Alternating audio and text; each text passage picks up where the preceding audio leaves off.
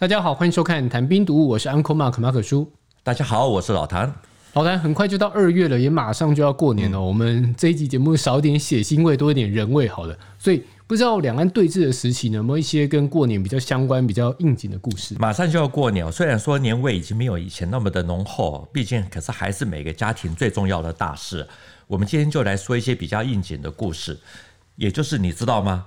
我们现在过春节能够休假，其实是袁世凯制定的，而且已经有两千年的这个过年历史，后来竟然被废除过。好，下令的竟然是蒋介石。好，所以中国历史上曾经有五年的时间其实是不准过新年，甚至于那个时候还曾经出动军警上街抓人。所以你说蒋介石规定大家不准过年，对，为什么这样子？那时候应该不像现在说为了要防疫考量做出一些呼吁啊。这要从一九二八年，也就是民国十七年开始说起。那个时候是国民革命军总司令的蒋介石，他率军击败了这个北洋军阀。同年十月，他就在南京就任国民政府的主席。啊，既然统一了，就一定要做一些让大家有感的事情，也就是要颁布新法。于是蒋介石他就大力推行国历，也就是阳历，同时把旧历，也就是阴历，把它当成废历。首先，国民党他就透过了中执委提出了一个办法，叫做中央对普用新历废除旧历协助办法。这个是通令各级党部还有民众团体来废除旧历，啊，进过新年，也就是要取消过节的时候，啊，这个贴春联啊等等的这些活动。到了一九三零年六月，也就那个时候，国民政府他就正式颁布了推行国历办法。把阳历定为国历，然后再把阴历，也就是旧历，称之为废历哈，废除的废啊。然后这个要求全国各省的全部的这个一起的遵循啊，也就是说，民间在过春节的时候呢，不准燃放烟花爆竹啊、拜年啊，这些通通都不可以，也不可以贴春联。这个做法听起来是很有气魄，有点想要打破陋习的那种概念在，但是真的有点太难了。两千多年的东西，你这样说废就废。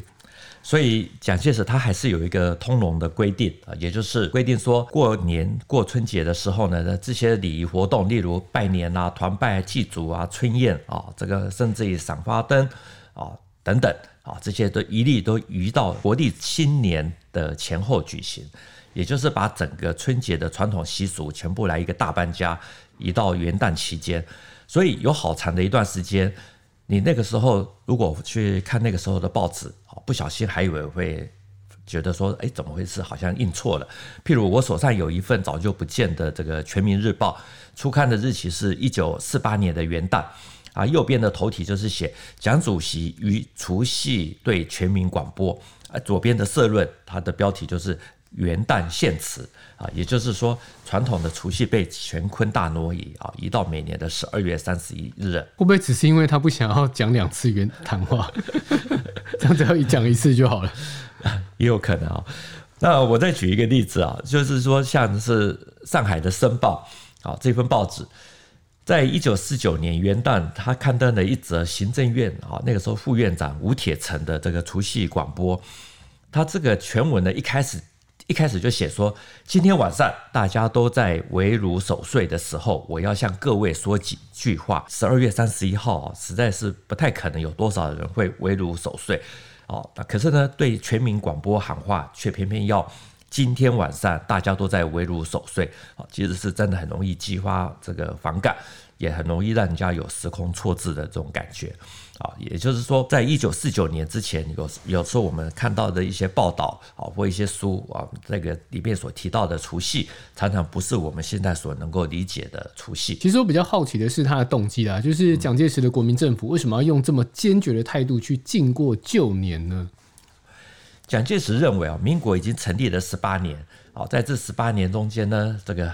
过去的社会的一些旧习惯、坏习惯很难打破啊，年历就是一个很好的证明啊，因为我们早就他说我们早就已经用了阳历啊，可是现在大家还是都习惯用旧历啊，一到了旧历新年啊，精神就会懈怠下去啊，所以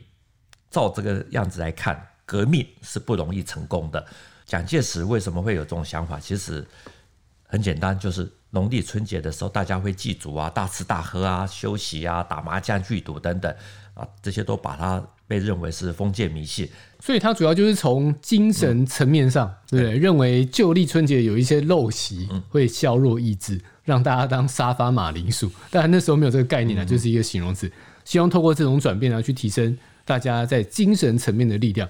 真的有这么高的情操吗？还是说其实有别的动机在？还有一个原因哈，应该是他也想要反效日本的明治维新哦，因为我们知道说以东亚为主的这个社会，过去其实是农业为主，好农业社会，好，所以过去一直都习惯使用阴历。那十九世纪以后，受到这个西方强势文化的这个冲击，所以大家为了要与这个世界接轨，所以就采用国际通行的这个阳历。好，所以日本在明治六年，也就是一八七三年的时候，就规定说废阴历，改阳历。那老蒋这个曾经去日本这个。读过军校，他看了这个日本明治维新有效，所以当然一定也会想要学一学。更何况那个年代是一个人人都喊革命的年代啊，这个每个人其实都是绝情，好，所以会有这样子激进的想法，其实是很正常的。换一个角度，其实他也算是一片苦心。所以某种程度讲，他觉得西化，嗯，是一个比较先进、比较进步的表现。是的，没有错。蒋介石他会。废除春节，他的勇气来源之一呢，还有一个啊，其实就是说，过去的中国只要改朝换代啊，都会改正朔订历法，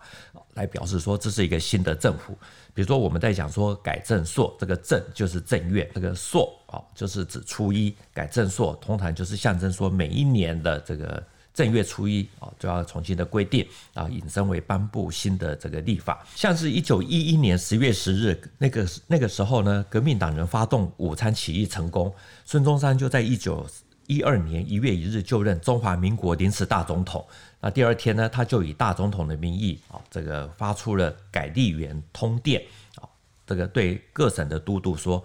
这个经过各省代表团决议以后，都改用阳历。孙中山的这个临时大总统没有当太久，他后来就让位，这个让给了这个北洋军阀袁世凯，啊，这个袁世凯呢，在一九一三年的时候呢，也就发布了一道的这个影响非常深远啊，其实到现在为止，我们都还受用啊，这个还享用的命令，也就是规定说，农历正月初一啊为春节。啊，然后各个政府机关、社会团体啊、文科啊、文教啊，什么什么，所有部门通通都放假一日，而且是从次年，也就是一九一四年啊，民国三年开始执行。也就是说，孙中山把一月一号叫做元旦，嗯、然后但是袁世凯上来之后呢，就把农历正月初一的传统新年改称春节。是，所以我们现在过春节能够休假啊，特别是今年有七天的假，真的是要感谢袁世凯啊。由于这个春节，它其实是源自袁世凯啊，所以那个时候后来很多反对这个袁世凯恢复帝制啊，这个要恢复民这个共和的这些讨袁人士呢，他们都抵制过春节。然后在北伐战争其实要爆发的这个前两年，也就是一九二四年那个时候呢，孙中山他其实提过说要废除春节这个节日，呼吁大家都不要去啊这个过旧历年，只要过阳历新年。